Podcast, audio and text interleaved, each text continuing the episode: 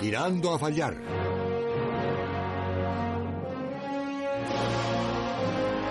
Con Vicente Azpitarte.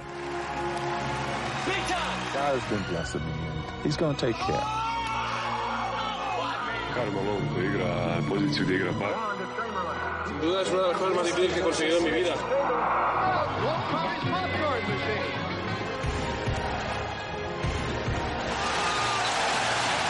Scotty Unos, dos, tres. ¡Olé! ¡Olé! Tiempo de baloncesto, ya estamos aquí, los eh, tirando a fallar, una semana más para traeros toda la actualidad del baloncesto y contaros todo lo que ha ocurrido en la última semana que está lleno de eh, imágenes que nos han llamado mucho la atención. Por ejemplo, vamos por partes. Bueno, nos han dejado imágenes curiosas, ¿eh? como, como bueno, lo habéis visto hoy en todos los informativos, ese, ese caño, ¿verdad?, que le hace Nate Robinson a un jugador en la Liga de Desarrollo que se cuela directamente por debajo de las piernas eh, llama la atención ¿eh? que Nate Robinson esté en la, en la D-League, ¿no? En, Estados Unidos y no en la propia NBA. Pero esa ha sido una imagen curiosa. En la semana baloncestísticamente nos ha dejado temas muy importantes. La dejamos el pasado domingo en la victoria del Real Madrid frente a Valencia Basket en la final de la Copa del Rey, con un gran encuentro de Sergio Yul, que ha vuelto a ser protagonista también esta semana por su grandísimo partido de Euroliga de esta semana con el Real Madrid frente a Darusafaka con un primer cuarto sensacional del jugador blanco y sobre todo con esa canasta que también ha dado la vuelta al mundo en la recta final de, del encuentro.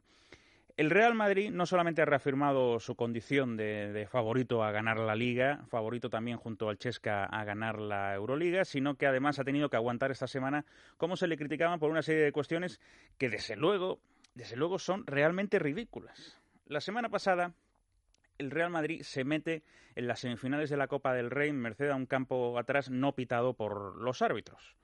Un campo atrás que existió, un campo atrás que no se pitó y un campo atrás que evidentemente eh, perjudicó de forma clara a eh, Andorra. Eso es evidente. Dicho todo esto, nos vamos a la cuestión más sentimental y real de todo esto, y es que todo eso se aprovechó para criticar al Real Madrid durante las semifinales, con los cánticos desde la grada, para criticar al Real Madrid durante la final también con esos cánticos desde, desde la grada, por el sector de los aficionados que estaban en contra del Real Madrid. ¿Y qué pasó?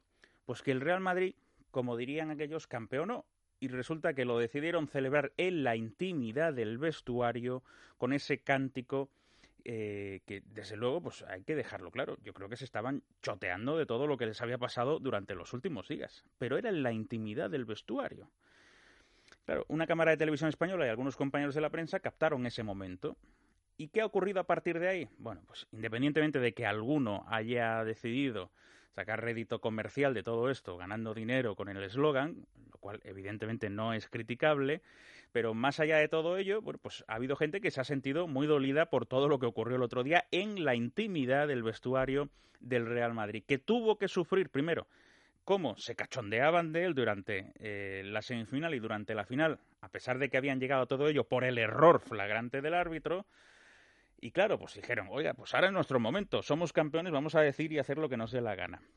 Esta semana contábamos en NES Radio que eh, nos había llegado la información de que desde Morabanca Andorra estaban planteando el poner una queja formal ante la ACB por esos cánticos es el vestuario del Real Madrid, algo que sentó también muy mal en el Real Madrid, porque dicen ellos, ¿y por qué nosotros no podemos decir lo que nos dé la gana en el seno del vestuario blanco? Bueno, Vamos a ver si todo esto no termina con un ridículo, un ridículo de los que pretenden eh, criticar que el Real Madrid hiciera aquello en el vestuario y vamos a ver si esto no termina con un cántico de guerra por parte de la afición del Real Madrid. El famoso era campo atrás, que desde luego nos ha inundado toda esta semana a nivel informativo. Bueno, eso es una cuestión importante que ha ocurrido, bueno, importante, fijaros, ¿eh? Fijaros, importante. Importante es lo que ha ocurrido también con las últimas negociaciones entre Movistar y Endesa. Parece que la mayoría de clubes dan por hecho que la temporada que viene la liga se va a llamar Liga Movistar todavía quedan opciones para que Endesa siga teniendo el mando en esta negociación, porque contractualmente tienen la opción prioritaria. Le preguntábamos hace dos semanas al presidente de la ACB cómo estaban esas negociaciones, cómo están. Eh, en plenas conversaciones no quiso desvelar mucho, pero nos hemos puesto en contacto con, algunos directivos eh, de, la Liga Endesa, de equipos de Liga Endesa, es decir, de asociados a la patronal, que nos decían que eh, ellos dan por hecho que la ACB está negociando con Endesa porque contractualmente debe hacerlo, pero que la ACB en este momento prefiere que la liga que, de la temporada que viene se denomine Liga Movistar. Esto es un error, para el baloncesto, por dos motivos. Primero, porque le va a costar mucho dinero si Endesa lleva la razón en una previsible demanda ante la ACB, le va a costar a la Asociación de Clubes una morterada el tener que arreglar todo esto con Endesa. Y en segundo lugar, porque lo ideal para el baloncesto español es que hubieran compaginado los dos patrocinios, los dos patrocinadores, el patrocinio de, de la Liga CB, es decir, que se hubiera mantenido el dineral que pone Movistar por un lado con el dineral que pone Endesa. Había opciones de conseguirlo, había opciones para seguir negociando y vamos a ver si se aprovechan esas opciones en las próximas semanas o se pega algún portazo que esperemos que no sea así por el bien del baloncesto español. Esto aquí. Por cierto, en la federación siguen también con muchos líos. Esta semana, esta semana se personó en el juzgado número 3 eh, de Madrid el presidente, el expresidente de la Federación Española de Baloncesto, José Luis Saez, que se negó a a decir absolutamente nada de lo que había sido su gestión. El problema le va a llegar a la federación, porque la federación no quiso personarse como perjudicada en toda esta cuestión como institución y vamos a ver si no terminan imputando también a la federación como culpable de todo lo que ha ocurrido, a la federación como ente. Y esto sería otro marrón para el baloncesto español. Y en Estados Unidos hemos estado muy entretenidos y hoy le vamos a dedicar gran parte del programa a lo que ha ocurrido durante las últimas semanas, durante los últimos días en concreto, con los movimientos. No ha habido tantos como pensábamos antes del cierre de mercado. Llegó el conocido allí como el trade deadline, el final del cierre de mercado, y no se han producido tantos movimientos. Ni Ricky Rubio se ha marchado, ni por ahora podemos asegurar que José Manuel Calderón vaya a jugar en los Warriors la temporada que viene, pero está casi seguro hecho ese movimiento. El resto de, intercambios no ha sido importante, los vamos a analizar todos esta noche, pero sí que es verdad que la gran imagen que nos ha dejado para el baloncesto español esta semana ha sido la vuelta de Pau Gasol a las canchas de baloncesto. Es domingo, son las 11 y 7 minutos de la noche, una hora menos en Canarias. Esto es. Tirando a fallar.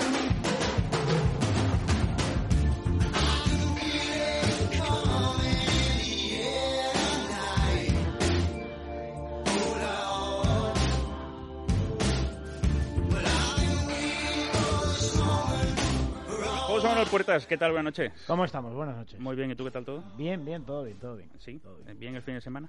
Bien, todo bien. Sí. Un poquito de trancazo nasal, ¿Ah, sí? pero Pobrecito, ¿no? Sí, ¿Te estás cuidando con algo o no? Que si me estoy cuidando, bueno, ya sabes, zumito de naranja, miel, paracetamol y, esperar que pase. Barcelona, Euroliga, Javi Gancedo, buenas noches. Buenas noches. ¿Qué tal? ¿Cómo estás, Javi? Bien, bien, bien, bien. Estoy en Sevilla hoy. Hombre, en Sevilla. ¿Qué tal te ha dado tu madre de comer? Muy bien, muy bien, muy bien. Eh, habéis presentado esta semana eh, el documental definitivo sobre Spanulis, ¿no? Sí, creo que ha, quedado bastante bien. No sé si lo habéis visto, pero, pero ha quedado muy bien. ¿eh? Sí, sí, maravilloso. Eh, la idea era, era presentar a Vasilis Spanulis no solo como una superestrella y un jugador de último segundo prácticamente infalible, sino entrar un poquito en su personalidad, que le lleva a ser tan líder, hablar un poquito de su familia, en fin, darle un poquito de vuelta. Y hay dos versiones del documental, una de 50 minutos que va a teles y una de 32 que ha ido a YouTube y bueno, creo que ha quedado tanto la versión corta como la larga han quedado muy muy bien, creo. No, desde luego francamente interesante y ahí vaya, vaya curros habéis pegado, ¿eh? Sí, sí, estuvimos una semana, nos fuimos el 1 de enero además eh, a Atenas. Eh, mm, gracias a Dios yo tengo la suficiente confianza con Spanulis como para pedirle lo que hicimos, que fue básicamente trolear la fiesta de cumpleaños de su hijo mayor cuatro días antes de los Olímpicos Panathinaikos cosa que no sé si todo el mundo sería capaz de entrar ahí, pero bueno, el caso es que nos dejaba, ha sido muy amable, su mujer Olimpia es un 10 de persona, nos ha, nos ha atendido fabulosamente. Nikos Cisis eh, nos ayudó mucho en la preparación del documental, diciéndonos quién eran los amigos de Spanulis, cómo contactarlos, cómo contactar con ellos sin que Basil lo supiera, para que fuera un poquito sorpresa. Y la guinda del pastel fue, eh, creo, la presencia de Dusan Ikovic, que apareció por sorpresa en el... En por cierto, le, he visto, le he visto francamente mayor, ¿eh? Hombre, ya tiene 70 y, no, son 73 años. Sí, pero hasta, hasta, hace 3 o 4 que yo le he tratado mm, se conservaba bastante mejor. ¿eh? Bueno, no sé, supongo que la buena vida, tú sabes, mm, eres un gran experto en palomas, le gustan mucho las palomas de competición. ¿La colombofilia? Sí, sí, sí, es un, bueno, es el, el número uno en Serbia y uno de los grandes expertos del mundo. El tío tiene una, una paranoia con las palomas bastante importante. Esto, José, hay que hacer un reportaje de esto, ¿eh? Sí, sí, sí. sí. Eh, Sí, bueno, tiene su, en su casa se ve que está encima de una montaña, es un pedazo de mansión impresionante y con un palomar espectacular. Y me ha explicado, me explicó, bueno, en qué consiste la competición. Es un poco, un poco surrealista todo, pero sí, le gustan las palomas. sí. Bueno, yo no sé si le gustan las palomas o no, pero desde el diario El Mundo, Lucas Bravo, buenas noches. Hola, buenas noches. ¿Qué tal, cómo estás? empezado hablando de espinacas y ahora estáis con palomas. ¿no? Sí, No bueno, ya, sabes, ya sabes cómo va esto y ahora te, te pregunto por tus niños también, todo bien, ¿no? Todo bien, todo fenomenal. ¿Y ¿Tú no tienes ganas de escribir sobre la colombofilia? Eh, Bueno, eh, yo creo que hay cosas mejores, ¿no? Pero bueno, todo, todo es ponerse. No le digas eso a Vizkovic, que a lo mejor le haces daño, ¿eh? Cada uno tiene sus filias, sus fobias, ¿no? Bueno, vamos a meternos de lleno. No le voy a preguntar a Javi Ancedo si era campo atrás o no, pero... Yo he tenido, yo he tenido bastante este fin de semana con eso. bueno, eh, eh, vamos a hablar de Euroliga. Javi, sitúanos cómo ha ido la semana, por favor. Bien, bueno, ha sido yo una semana, mm, bueno, para, para los tres equipos españoles han ganado dos. El Madrid hizo un muy buen partido, creo, contra la Dursafaca. Eh, Sergio Yul anotó 19 puntos en el primer cuarto, ya bueno, fueron capaces de romper el partido al descanso más o menos y tener una victoria plácida contra la Dursafaca. Eh, el Barça ganó su primer partido fuera de casa desde mediados de noviembre, creo que habían perdido ocho seguidos fuera de casa y fue capaz de ganar en Milán con sobre todo Petr Koponen jugando muy bien los últimos minutos y, y Rice, aunque el mejor jugador del partido quizá fuera ante Tomic. Y bueno, Baskonia fue superado yo creo que física y atléticamente por, por el equipo, por el equipo más físico y más atlético que hay en la liga, que es el Efes. Tanto Honeycutt como Dunston, como Derrick Brown y sobre todo de Hortel, que hizo un partidazo, otro doble-doble con asistencias, eh, pues fueron bastante mejores creo que Baskonia ayer, ¿no? Preocupante Vasconia, ¿no? Se está desplomando un poco, no ya solo en, en la Euroliga, sino que la Liga Andesa tampoco está en su mejor momento. Bueno, la Copa compitió bien ante el Madrid, pero no fue capaz de meterse en la final. Y a mí me consta que la confianza ahora mismo en Sito Alonso no es plena, por así decirlo, ¿no? Que- o sea que desde luego eh, preocupante porque ahora mismo está a un partido de quedarse fuera, ¿eh? Sí, ahora mismo están octavos. Eh, F le acaba de pasar por encima y tiene a Darusha Faka llamando a la puerta. También a ojo, que se ha recuperado. Ya tienen 10 victorias, han Muy sido bien, capaces sí. de ganar en Bamber el otro día. Y el equipo de Sarunas Jasikevicius va para arriba como un tiro, Mm. con jugadores como sobre todo Lucas Lekavicius, eh, sorprendiendo a propios extraños. ¿no? Respecto a Bastonia, bueno, yo creo que todo lo que necesita es eh, una victoria convincente y, y, bueno, delante de su público son, son temibles. Yo creo que por ahí pasa la recuperación, por hacerse de nuevo fuertes en casa, tienen partido ahora con, con Milán, antes de afrontar lo que yo creo que va a ser la prueba definitiva, el partido de Fenerbahce en Estambul y el partido de Chesca en casa, ¿no? Pero yo creo que eh, jugar contra Milán, si consigue una buena victoria, le puede dar moral para, para recuperar, ¿no? Ujú. ¿Lucas? Sí, eh, eh, yo creo que también era un poco hasta incluso extraño lo que estaba consiguiendo Sito Alonso al principio de temporada con, Mm. con sobre todo en Euroliga, porque bueno, si no deja de ser un, un equipo con grandes nombres, pero con esa amalgama de jugadores, eh, todos llegados de fuera, muchos con de la NBA, eh, no parece fácil, ¿no? Eh, abordar la situación. A mí me parece que, bueno, que un poco estaba por encima de sus posibilidades y ahora sí que ha entrado un poco en barrena y es complicado, ¿no? A mí Sito me parece un gran entrenador y que hace cosas muy interesantes, pero muchas veces, bueno, eh, no, no, no consigue eh, formar un equipo de jugadores eh, que por sí solos sí que sí que parecen jugadorazos, ¿no? Pero que, bueno, a la hora de, de la experiencia en Europa, muchos de ellos, pues, no, no tienen esa experiencia o esos años de competición en Europa y eso creo que cuesta. Y creo que lo que le puede estar pasando ahora, ¿no? No encontrar un poco el camino, también con alguna lesión importante. Y bueno, será un momento clave. Está apretando por ahí Da- Darussa Faka. eh, creo que hay como una plaza en juego. Esa es la eh, clave, sí. que se están jugando tres Sí. o cuatro equipos y, y como falle un poco más de lo normal, estas creo que son seis jornadas las que quedan. Bueno, pues Sí. sería un poco decepcionante no entrar entre los ocho, creo, con- el buen principio que, que ha hecho Euroliga.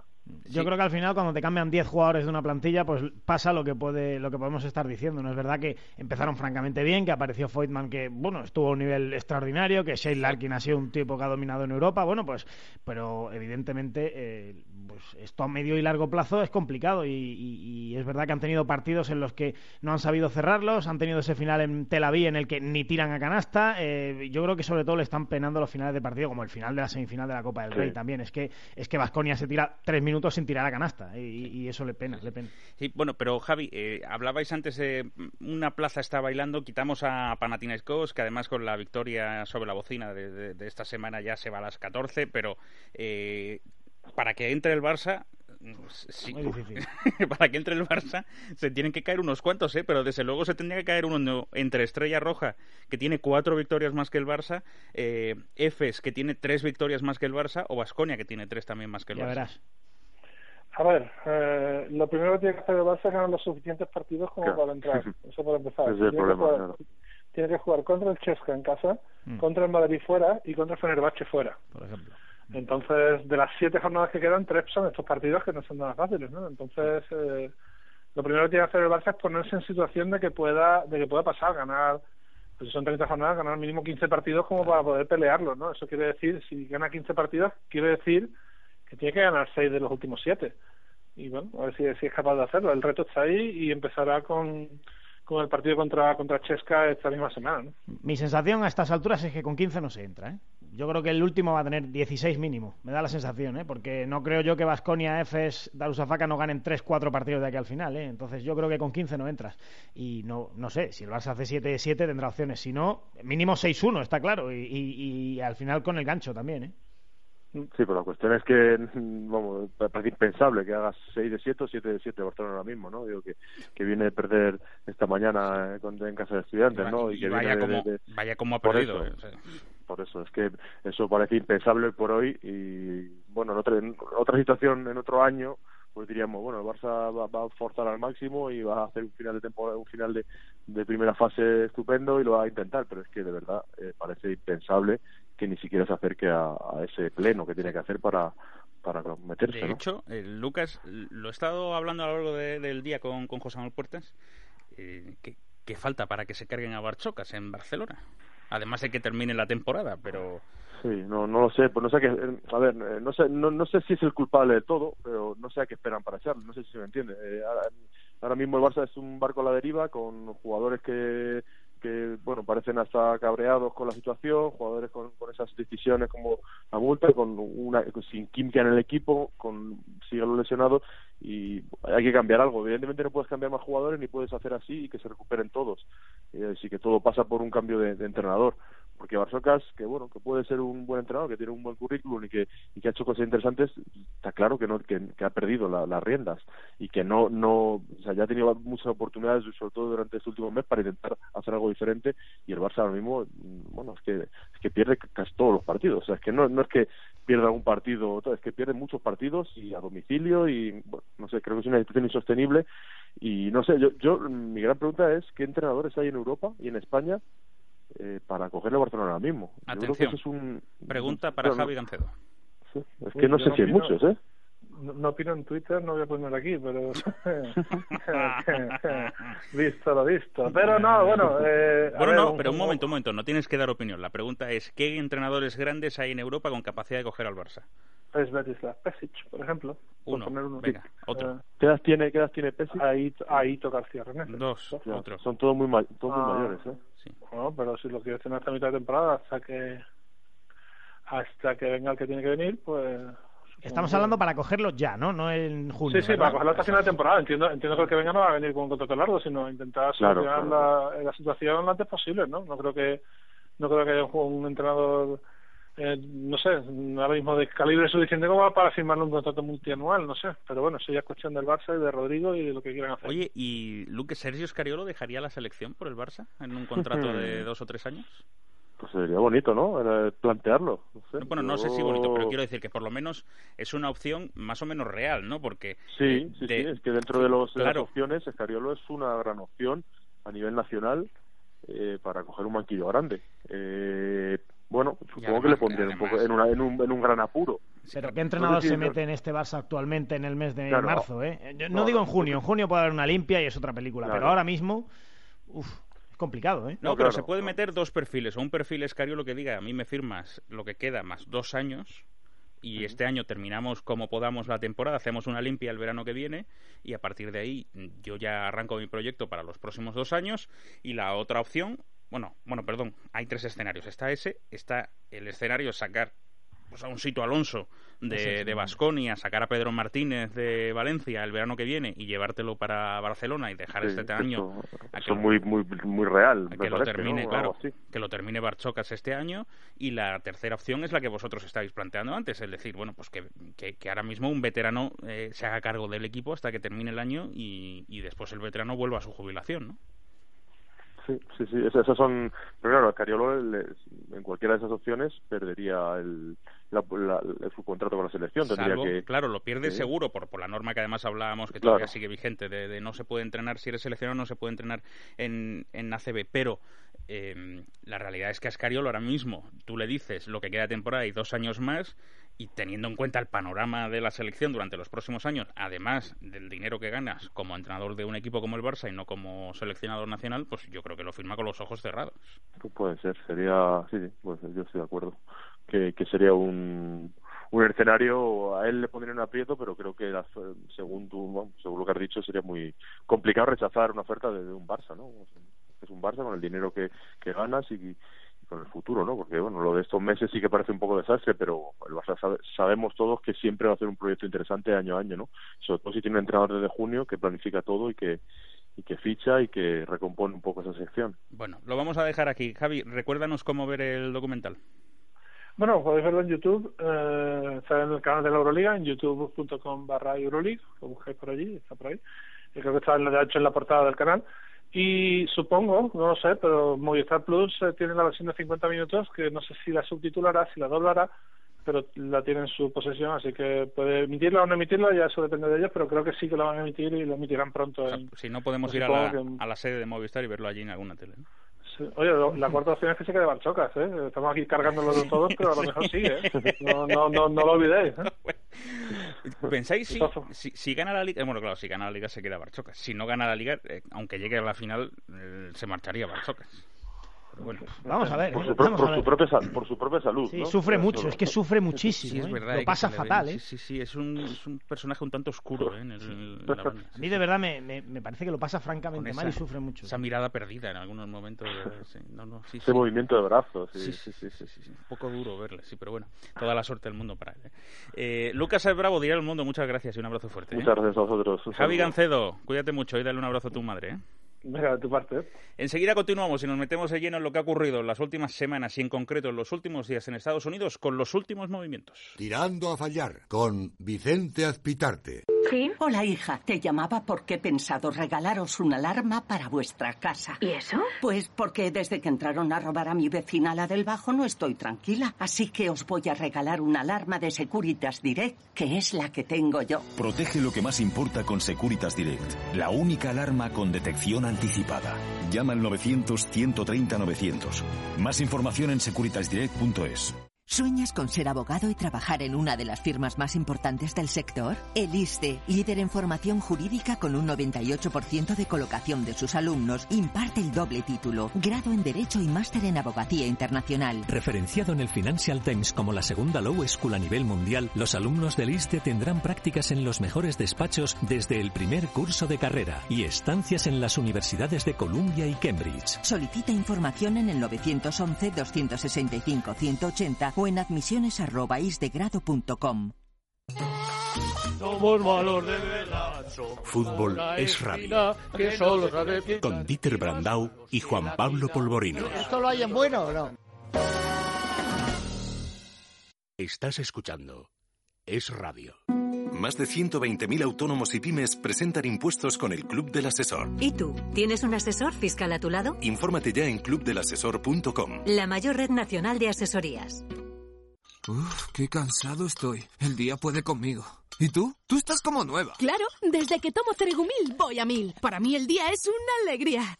Ceregumil, energía de origen natural con legumbres, cereales y vitaminas B1 y B6, te aporta nutrientes necesarios para aumentar la vitalidad del día a día. Ceregumil se adapta a ti. Nutrición y bienestar con garantía. Ceregumil.com Buenas noches. En el sorteo del sueldazo del fin de semana celebrado hoy, el número premiado con 5.000 euros al mes durante 20 años y 300.000 euros al contado ha sido... 20.458. 20458. Serie 38038. Asimismo, otros cuatro números y series han obtenido cada uno de ellos un sueldazo de 2.000 euros al mes durante 10 años. Puedes consultarlos en juegos11.es. Mañana, como cada día, habrá un vendedor muy cerca de ti repartiendo ilusión. Buenas noches. Y recuerda, con los sorteos de la 11, la ilusión se cumple.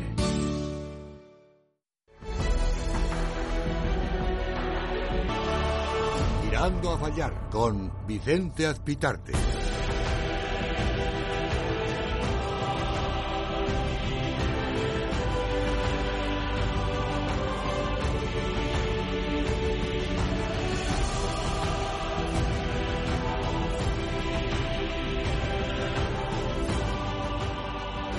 Vamos a hablar ya de NBA y de todo lo que ha ocurrido en las últimas semanas, en los últimos días, con lo que denominan ahí el trade deadline, con el final del cierre, con el cierre de, de mercado y todo, todos esos movimientos y sobre todo también tenemos que hablar del el futuro de José Manuel Calderón. Al final no se han dado tantos movimientos, pero si realmente cuaja el de José Manuel Calderón, pues, pues mira, pues de algo habrán servido estos días, por lo menos para los españoles, porque hemos hablado mucho de Ricky Rubio y de dónde podía parar el jugador español. Finalmente se quedan los Wolves.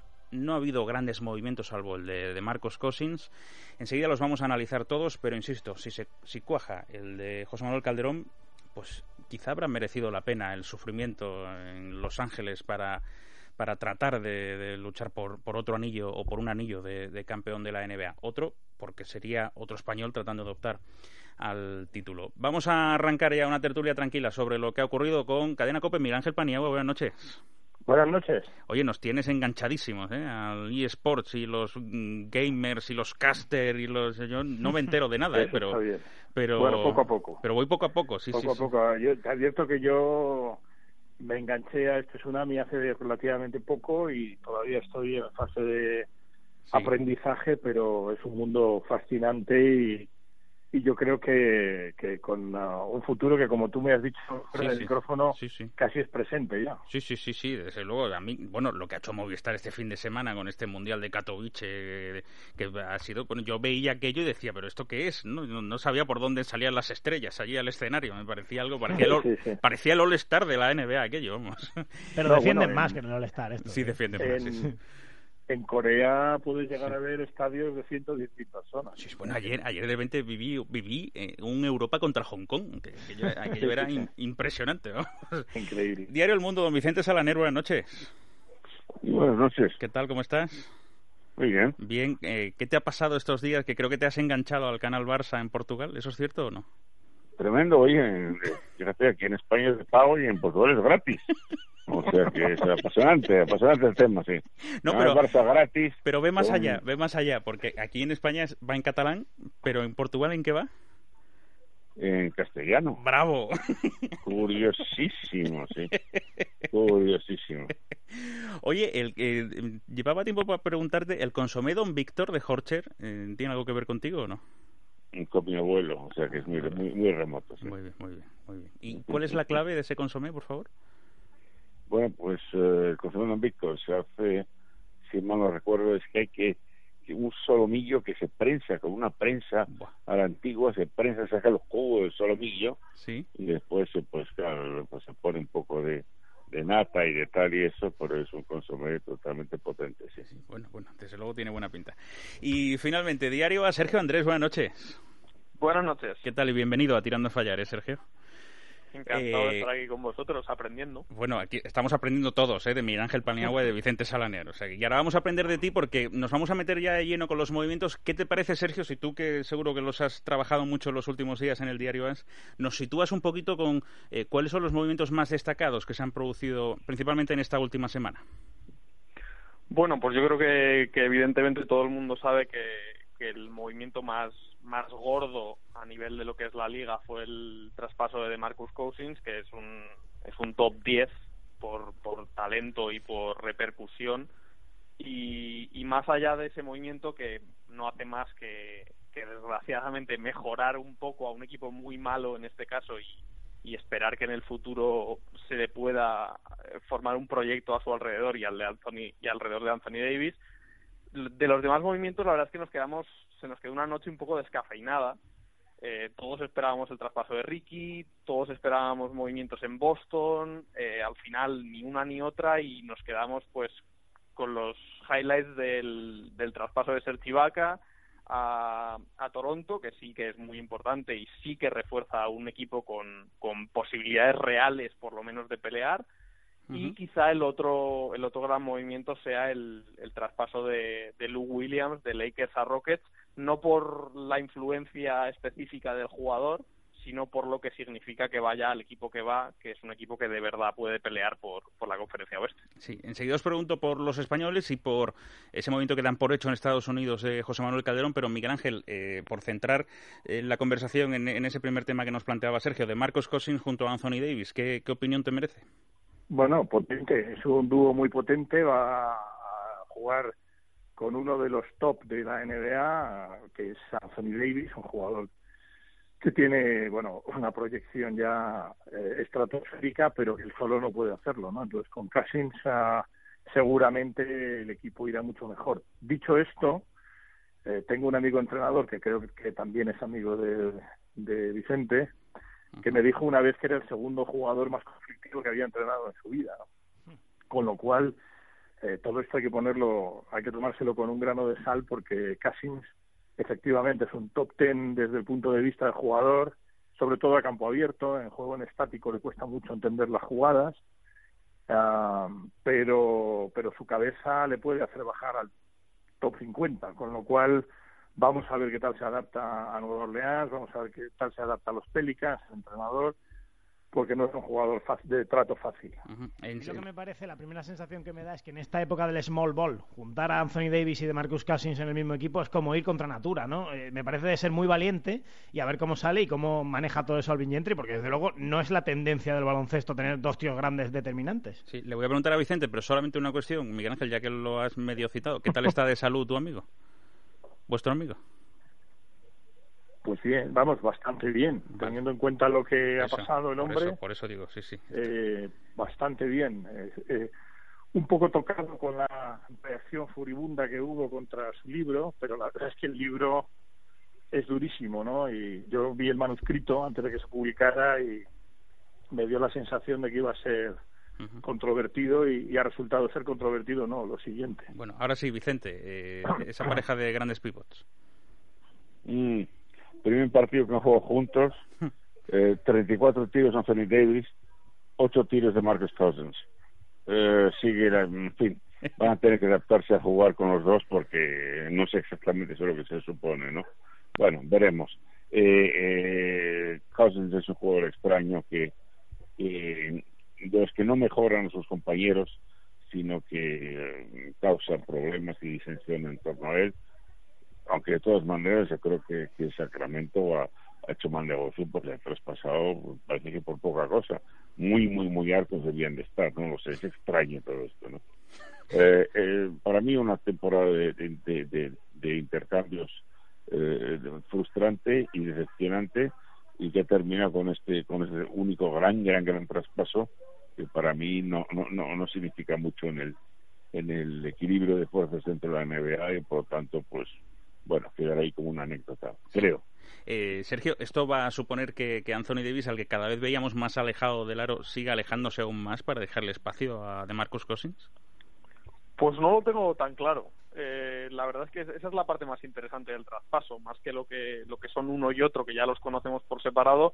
La parte interesante es la coexistencia que puedan que puedan llegar a tener eh, juntos en los minutos que juegan juntos en cancha. Es interesante porque los dos estaban yendo hacia afuera cada vez más, los dos estaban los dos han incorporado el triple esta temporada, los dos eh, tiraban una cantidad, no, me, no, no, tengo el porcentaje en la cabeza, pero eh, por encima del 40% de los tiros seguro desde, desde más de 3-4 metros fuera de la canasta y, y va a ser interesante eso, pero yo al revés pienso que, que, el que va a salir más afuera va a seguir siendo Cousins y el que va a entrar más adentro va a seguir siendo Davis porque ayer ya vimos además que están empezando a jugar pick and rolls de 4-5, que es una cosa extrañísima en la NBA actual y que pues evidentemente es contra natura, pero pero puede ser interesante y, vamos a ver cómo, cómo sale, es, es, apasionante. Bueno, eh, Miguel Ángel, en Estados Unidos han por hecho el traspaso de José Manuel Calderón de Lakers a, Golden State Warriors, faltaban simplemente pues que Lakers lo despidiera y que bueno se diera de alta en Warriors. Yo no sé si podemos hablar dándolo por hecho y hablando del futuro del extremeño. Bueno, parece ser que sí, ¿no? Que hay conversaciones con su agente americano para que uh, rescindan el contrato. Eh, buyout sería traducible por rescindir el contrato y a partir de ahí entra en lo que se llama waivers, una lista de jugadores uh, dejados en libertad. Tiene 48 horas para que no le reclame un equipo y si no le reclama nadie, que parece que no, pues se convertiría en agente libre eh, por poco dinero podría ir a un equipo como Golden State que necesita una decimoquinta ficha. Tampoco es descartable que le fiche Houston si hace un movimiento también de prescindir de un jugador que ha firmado un contrato de 10 días. Con lo cual José se puede encontrar en una situación de estas típicas de NBA que lo mismo estás en Los Ángeles y te mandan a Minnesota en el sentido de calor frío. Sí. O lo mismo estás en un equipo como los Lakers que está, bueno, ahora mismo, ¿no? A día de hoy, en una vía muerta y de repente te, te en la plantilla de un equipo potencialmente campeón, ¿no? Entonces, bueno, ojalá, ojalá porque, sobre todo porque José se lo merece. José se lo merece, me parece. Lo soy, lo Sí, sí, estamos perdiendo, vamos a tratar de recuperar a Miguel Ángel Paniagua. Eh, ¿Hola? Sí, ahora sí, ahora sí, termina. Vale, vale. Sí, sí. No, te decía que porque José se lo merece y porque creo que estas peculiaridades que tiene la NBA eh, en cuanto a que poquísimos jugadores tienen uh, derecho de veto en, sus traspasos, pues a veces te puede dar estas alegrías, ¿no? Eh, evidentemente en Golden State no va a tener una gran participación en minutos, pero de José gusta su liderazgo, su capacidad de enseñanza y, sobre todo que una vez que haga el buyout con, con uh, su equipo actual, con los Lakers, pues se convierte en un jugador muy barato para cómo están los estándares de precio ahora en la NBA. Sí, da la sensación, Vicente, de que primero que lo ha pasado mal a lo largo de la temporada José Manuel Calderón y que si no sale de Lakers lo va a seguir pasando mal, pero que la única opción para seguir disfrutando es, salir de ahí. Yo creo que va a acabar en, en, Golden State y magnífico para él. Por cierto, que otro jugador que han soltado los Lakers estos días Marceliño, creo que tampoco se va a quedar en Houston con lo cual, no sé si el Barça se lo tendría que, pensar. A la vista de lo que hemos visto hoy con el Barça en la CB, pues a lo mejor tendría que pensárselo. Y sobre todo con los problemas que tienen en el base, además. O sea... Exacto. Sí. Eh, pero ¿qué, le puede aportar a estos Warriors? ¿Puede, convertirse en, un pues jugador importante saliendo desde el banquillo o no? Bueno, pues eh, ya sabemos que los Warriors tienen un base que se llama Steph Curry.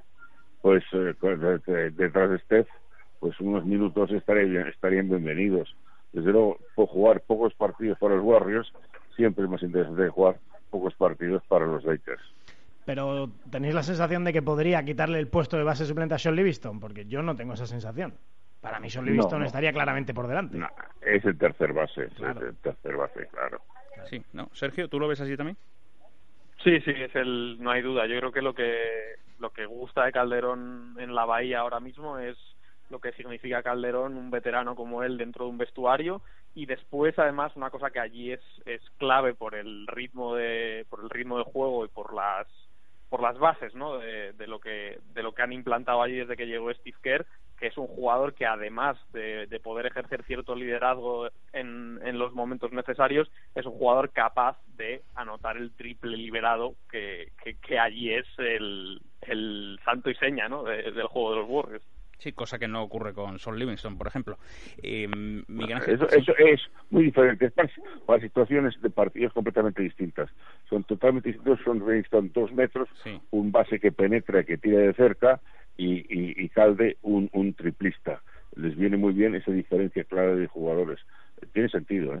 Sí, no, no, desde luego sentido tiene y sobre todo Miguel Ángel que al final, bueno, pues para el propio José Manuel Calderón eh, dice, bueno, pues puestos a, ser tercer base, prefiero ser tercer base de un equipo que aspira a ser campeón que tercer base de un equipo que está haciendo como, como se denomina habitualmente tanking, ¿no?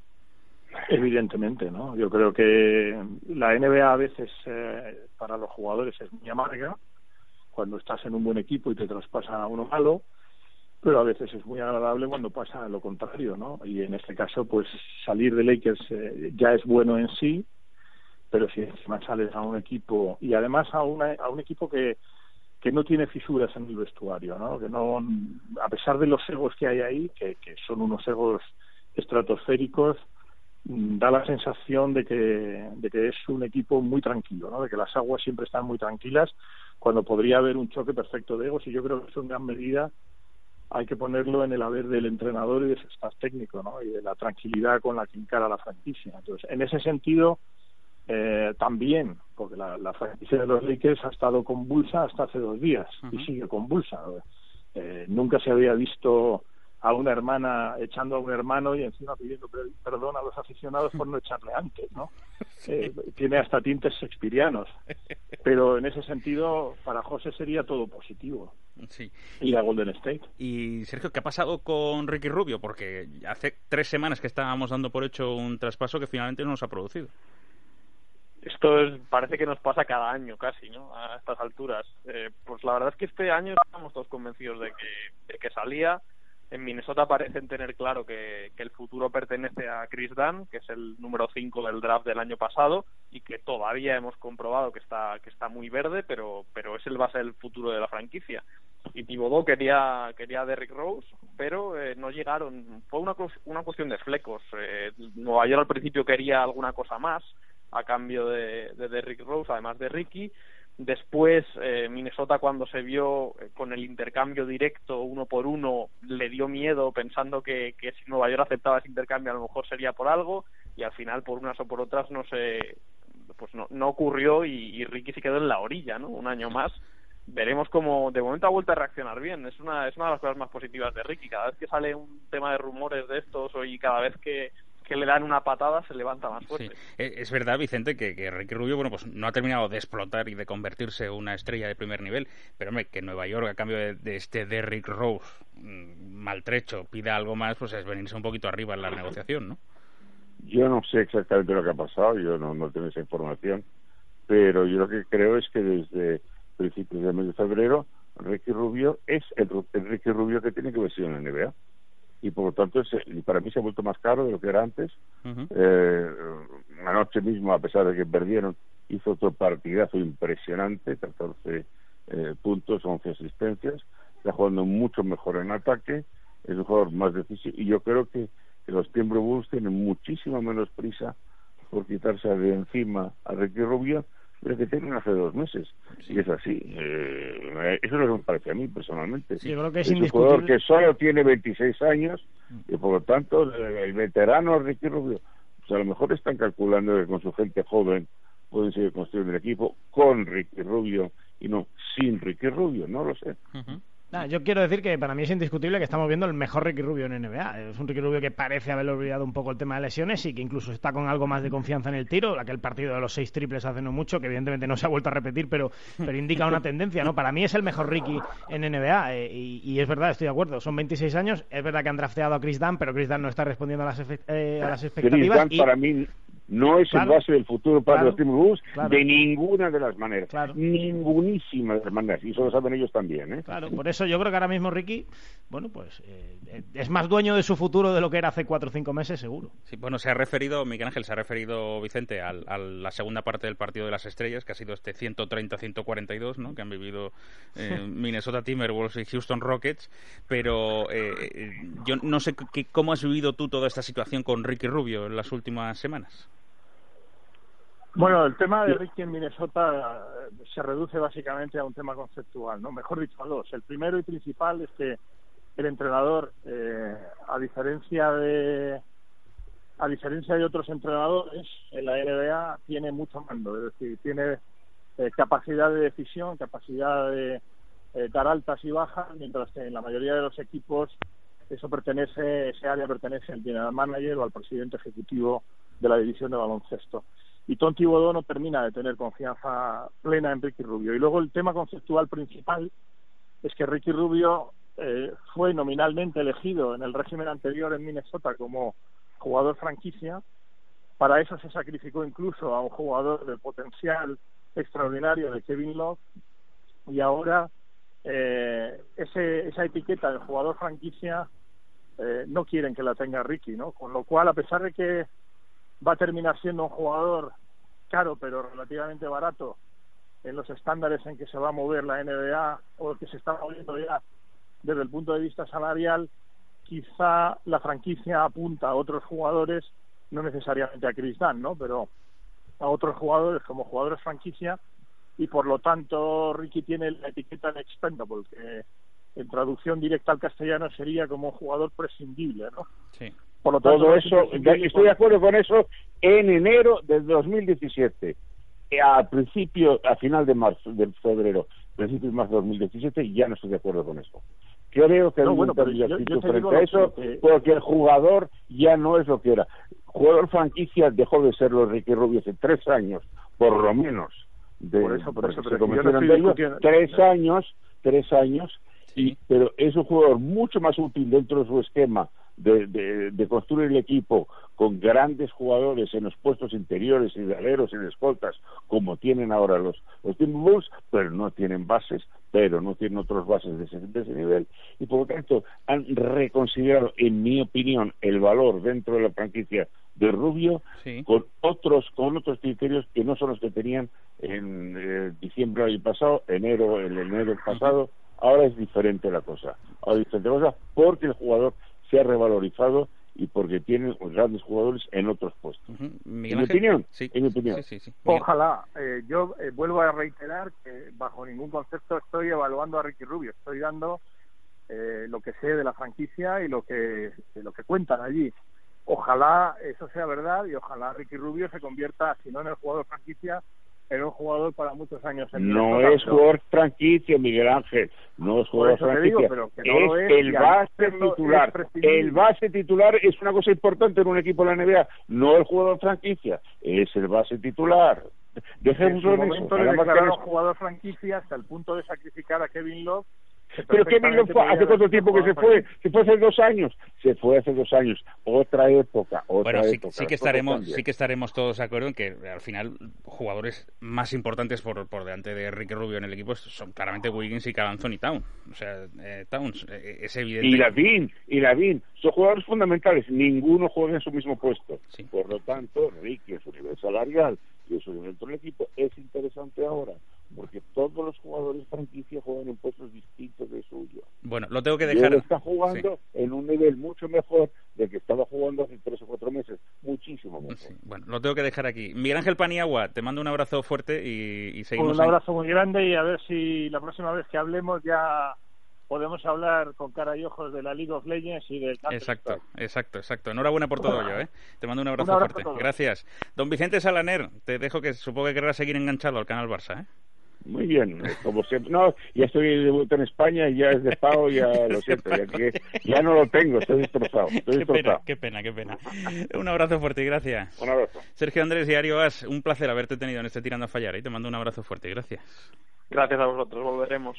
Claro que sí, seguro. Eh, bueno, encaramos la recta final de ese Tirando a Fallar de una forma muy especial. El pasado lunes pasaba por los micrófonos de esta casa con nuestro querido compañero Juanma Rodríguez en el primer palo, Sergio Yul, el mejor jugador de Europa, mejor jugador de la pasada Copa del Rey, que contaba toda la experiencia del conjunto merengue de cómo consiguieron vencer al resto de equipos en la Copa del Rey de Vitoria de esta forma en, en Es Radio y hemos decidido reproducir gran parte de la entrevista que le hizo nuestro querido Juanma Rodríguez a Sergio Yul. Adelante. Sergio Yol, buenas noches. Hola, buenas noches. No sé si estás cansado ya de tanto elogio o el elogio nunca, nunca desgasta. Bueno, no, no desgastas y lo sabes llevar, ¿no? La verdad es que eh, estamos todos muy contentos. eh, creo que hemos hecho un torneo eh, muy bueno. Ha sido muy duro, muy difícil y, así creo que será incluso mejor. Ha sido duro porque mm, eh, empezó siendo inusitadamente duro. Quiero decir que mm, quizás eh, teniendo incluso como referencia el partido de liga en el que Mora, Moraván Andorra os lo puso muy difícil, pero quizás el más fácil de los de los tres, en teoría tenía que ser el primero y sin embargo ahí al Real Madrid le vimos fuera, ¿eh? Sí, sí, sí. La verdad es que Andorra hizo un partidazo. Nosotros no encontramos en ningún momento el ritmo de partido, no estuvimos acertados eh, y bueno, al final a base de corazón y a base de creer, pues pudimos forzar la prórroga y en esa prórroga sí que creo que somos superiores. Y luego, mm, Sergio, salvo que tú me digas lo contrario, yo creo que mentalmente el equipo es muy fuerte, porque mm, está fuera en el, en el primer partido y se mete, y se mete, y en la, y en la prórroga mm, eh, el equipo gana, se clasifica para semifinales, yo creo que en eso tiene mucho que ver la fe. Eh, en semifinales también el equipo está fuera, me parece que a ocho puntos, había ocho puntos de diferencia, a dos y pico, tres minutos, es decir, es complicado. El equipo además em, estaba jugando con, el anfitrión y la final tampoco fue sencilla, de forma que mm, físicamente estáis bien. Yo creo que creéis en lo que estáis em, eh, haciendo, gran parte de culpa de eso la tiene Pablo Lasso, pero luego hay un componente de fe en vuestras propias posibilidades que os hace un poco, os convierte en invencibles. Bueno, nosotros confiamos en nosotros mismos, ¿no? De puertas para adentro sabemos que tenemos un gran equipo, que si hacemos las cosas bien, pues tenemos la posibilidad de, ganar títulos como lo hemos hecho este fin de semana en Vitoria. Y como te he dicho, el equipo está muy contento, todos hemos aportado nuestro granito de arena para conseguir el objetivo que era ganar la Copa, así que a disfrutarlo y a seguir. eh, y todo tiene que ver con, decías ayer, este señor que se llama Pablo Lasso, porque a partir de ese momento sí es verdad que cambia el rumbo del, del, Real Madrid, que hasta ese momento la sección pues estaba un poco perdida. Y desde ese momento todo parece que cobra, que cobra lógica, ¿no? Sí, bueno, él eh, eh, cuando llega pues impone un poco el estilo de juego que, que más nos conviene, un estilo de juego con el cual estamos muy cómodos y, con esa Copa de Rey que ganamos en Barcelona, eh, pues mm, eso nos dio también un poco de, confianza, ¿no? Nos dio alas, nos hizo ver que podíamos ganar títulos y, y, bueno, creo que la trayectoria que llevamos en los últimos años lo confirma. Eh, yo, yo, te quería hacer una pregunta, Sergio. Hay una imagen eh, que a mí me llama la atención, que es en un momento de la semifinal ante Basconia, en el último cuarto casi, una imagen eh, en la que a John creo que te está, eh, te está abrazando eh, y, en, un tiempo muerto tú estás absolutamente sí, asfixiado, sí, exhausto. No sé qué te pasaba por la cabeza en ese momento.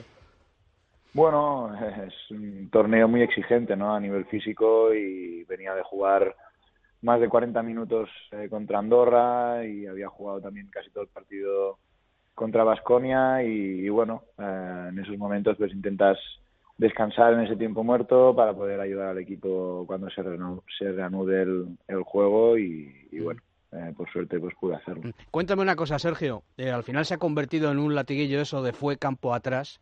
Eh, a mí me gustaría saber si eso a vosotros, porque a mí me parece que se ha exagerado. ¿eh? Yo creo que es campo atrás, pero me parece que no tiene sentido convertirlo en un cántico hasta el punto de que se siga repitiendo en semifinales, en la final. Yo querría que me contaras hasta lo que tú me puedas contar, si eso lo habéis eh, hablado en el vestuario, y si, eh, lejos de desmotivaros, os ha servido como acicate. Bueno, a ver, al final eh, probablemente sea campo atrás, ¿no? Es un, un, error del árbitro, pero bueno, errores durante los partidos pues hay muchos, ¿no? Para los dos equipos, si te pones a rearbitrar todo el partido entero, pues no, no sabes quién, quién hubiese ganado. Entonces, eh, lo que sí que, que, creo que se ha magnificado un poco todo, ¿no? Porque como éramos un poco los favoritos, pues todo el mundo eh, ahí en Vitoria quería que perdiéramos, claro. que todo el mundo iba con el equipo contrario siempre y eso nos ha puesto las cosas más difíciles porque jugamos siempre con el pabellón en contra, aunque también odiamos a los nuestros, a los madridistas, que, que se han portado fenomenal y, y, a, y, aparte pues también nos motivaba ¿no? para poder ganar allí en, en, un ambiente hostil por decirlo de alguna manera. Pero y lo hablasteis en el vestuario eso o no no eso bueno cuando eres profesional eso lo notas no y sabes eh, que tienes que dar el máximo uh, tienes que dar un plus más porque el otro equipo va a estar extra motivado con ese apoyo de la afición y, y cuando eres eh, profesional, pues cada uno sabe lo que tiene que hacer en ese uh -huh. momento. Eh, oye, eh, ya casi terminando, cuando miras por el retrovisor, tres ligas, cinco copas, una Euroliga, mmm, debutas en Manresa, en ACB, en Manresa, en enero de 1996. Do 2006. En 2006, 2006, perdona, sí. Sí, te estaba poniendo... Con nueve años era complicado. Te estaba, poni te estaba poniendo, sí, sí, te estaba, te estaba poniendo. Eres un genio, pero no tan precoz. Eh, ¿Te acuerdas de quién te hizo debutar? Sí, debuté en Bilbao, en el antiguo pabellón de la Casilla, y estaba Xavi García de entrenador. Y recuerdo incluso que, bueno, metí dos puntos, aunque la canasta no entró porque fue un tapón ilegal del tablero. Y, y, bueno, perdimos el partido, también recuerdo de bastante, pero bueno, eh, siempre es un momento que, que recordaré con cariño ese debut. Pues espera un segundo nada más porque mm, te quieren saludar. Xavi García, buenas noches. Hola, ¿qué tal? Buenas noches. ¿Y tú ya veías el monstruo en el que se iba a convertir o no? Hola, Sergi. Hola, Xavi. Pues sí, claro, yo, yo lo vi en, por primera vez en la selección cadete española y, y, bueno, me acuerdo que el año siguiente pues yo, yo era director técnico del Manresa, de la cantera, y bueno, decidimos ficharlo, ¿no? Aunque lo quería fichar mucha gente, pero al final lo conseguimos fichar nosotros. Y bueno, desde el primer momento se veía claro, ¿no? El, a veces hablo con gente de, de, de Sergi y siempre digo, es el típico jugador que no necesita entrenador. O sea, a veces los entrenadores pensamos que necesitamos trabajar mucho con el jugador y hay que hay muchos que lo necesitan pero Sergi ya tenía desde siempre esta, este instinto esta mentalidad que, que, ahora está como hace muchos años ya ¿eh? explotando y, es algo natural en él bueno es una fuerza mmm, de la naturaleza eh, es técnicamente yo creo que buenísimo, excepcional, es, sería jugador NBA si él quisiera. Y yo le preguntaba antes si él se pone límite. Tú cuando ves el progreso, Xavi, de, de Sergio, eh, y lo ves ahora, por ejemplo, lo que ha hecho en esta fase final de la Copa del Rey, ¿tú crees sí. que se puede progresar más todavía o no? Esto es difícil de saber porque hay las trayectorias de los jugadores normalmente se, se, el momento del análisis siempre es cuando lo dejan, ¿no? Porque en cualquier momento pueden aparecer nuevos retos, nuevos nuevos rendimientos, nuevos aprendizajes, nuevas situaciones que hacen que la leyenda de cada jugador, leyenda entendiéndolo, entendiéndolo como trayectoria destacada, ¿no?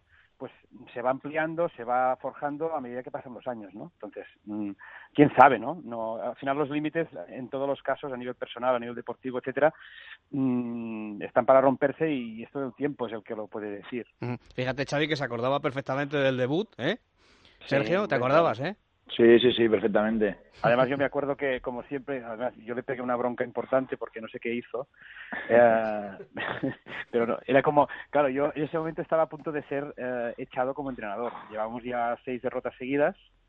Esta fue la séptima y a la octava pues uh, me echaron, ¿no? Antes cuando perdías te echaban, ahora como no baja nadie es más difícil, pero bueno, antes, antes pasaba esto, ¿no?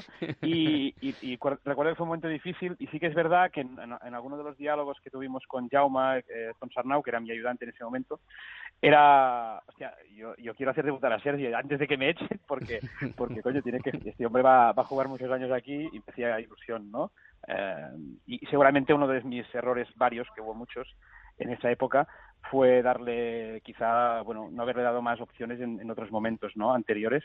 Pero bueno, ya se sabe que el, el, entrenador tiene miedos, tiene dudas, ¿no? Y apostar por gente joven siempre es difícil, a pesar de que, a pesar de que es algo que es necesario hacer, ¿no? Mm. Pero bueno. ¿Te acuerdas de por qué fue la bronca, Sergio? No, la verdad es que no.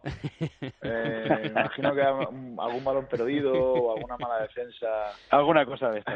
Bueno, Sergio, eh, enhorabuena, felicidades, ¿vale? Sé que el día ha sido largo porque habéis estado en la comunidad y en el ayuntamiento, ¿no? Sí, ¿Eh? en el Bernabéu también. Y en el Bernabéu, o sea que la, la, el día ha sido largo, descansa. Y ahora, pues los retos, lo próximo, Euroliga y. El viernes un partidazo, ya, y, y, ligas. Es que esto no, no, no tiene, no tiene, no, no tiene descanso, claro, no tiene descanso. Gracias por estar esta noche con nosotros. Un abrazo fuerte. Muy bien, gracias a vosotros. Cuídate. Hasta luego, adiós.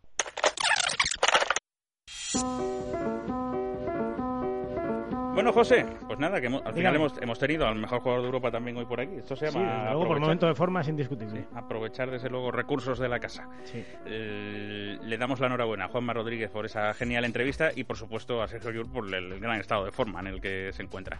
Volvemos el domingo que viene, ¿no? Con más protagonistas, más pues historias, claro. más baloncesto, más entretenimiento. No sé si más polémica y más bronca o no. Algo habrá, ¿no? Algo habrá, sí. Algo. Si no, llamamos a Vicente Saranelli y ya está, lo eh, eh, hasta el domingo que viene, ¿no, José? Cuídate. Perfecto. Eh, Alberto Polo estuvo en el control, nuestro Marco Polo particular. Oh, no veas tú el coche que gasta Alberto Polo, ¿eh? no veas tú, José. Aquí tiene, cuidado que tiene novia youtuber de referencia Eh, vamos a pedirle... Bueno, él es medio youtuber. Él es, sí, él es medio youtuber también. Eh, tenemos que pedirles que se vengan un día a hablar con nosotros de sus andanzas. Yo ya veo un gran vídeo YouTube en las finales de la NBA. ¿eh? Ah, sí, Este es año. verdad, sí, sí, es sí, Hay, que, hay que organizar algo. Bueno, Alberto, pues estuvo la realización con nosotros. Magnífico trabajo. Y gracias a vosotros, desde luego, que habéis estado una semana más con nosotros. eh, mientras os contábamos pues todo lo que ha ocurrido la última semana baloncestística. Domingo que viene a las 11 de la noche. Más baloncesto aquí en Es Radio. Gracias. Tirando a fallar con Vicente Azpitarte.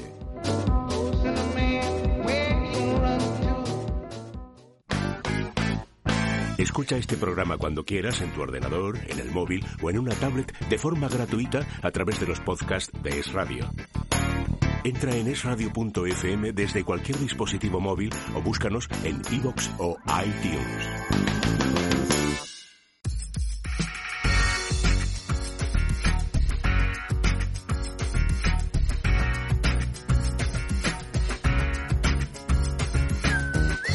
Es Radio.